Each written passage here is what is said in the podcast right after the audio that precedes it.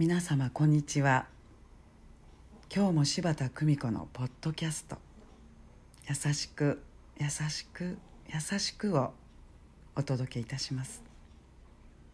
皆様の日々に優しさをお届けいたします。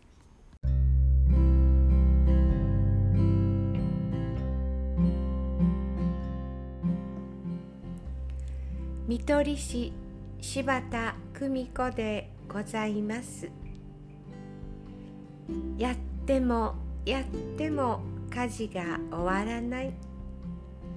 そんなふうに思ったことはありませんか？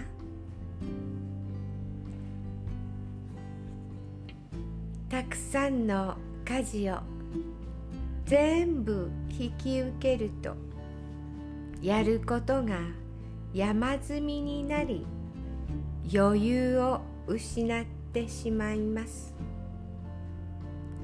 気づく。ことと対応することを分けてみてください。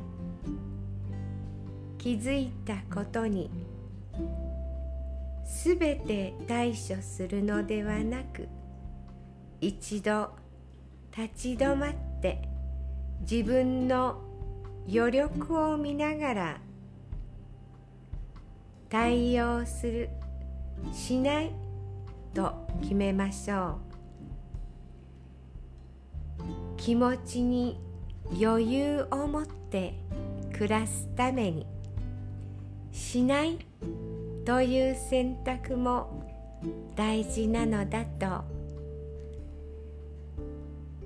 思う私です。優しく。優しく。優しく。どうぞ皆様素敵な時間をお過ごしくださいませ。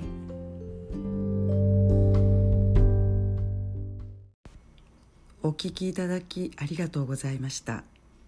柴田久美子のポッドキャスト。次回もお楽しみに。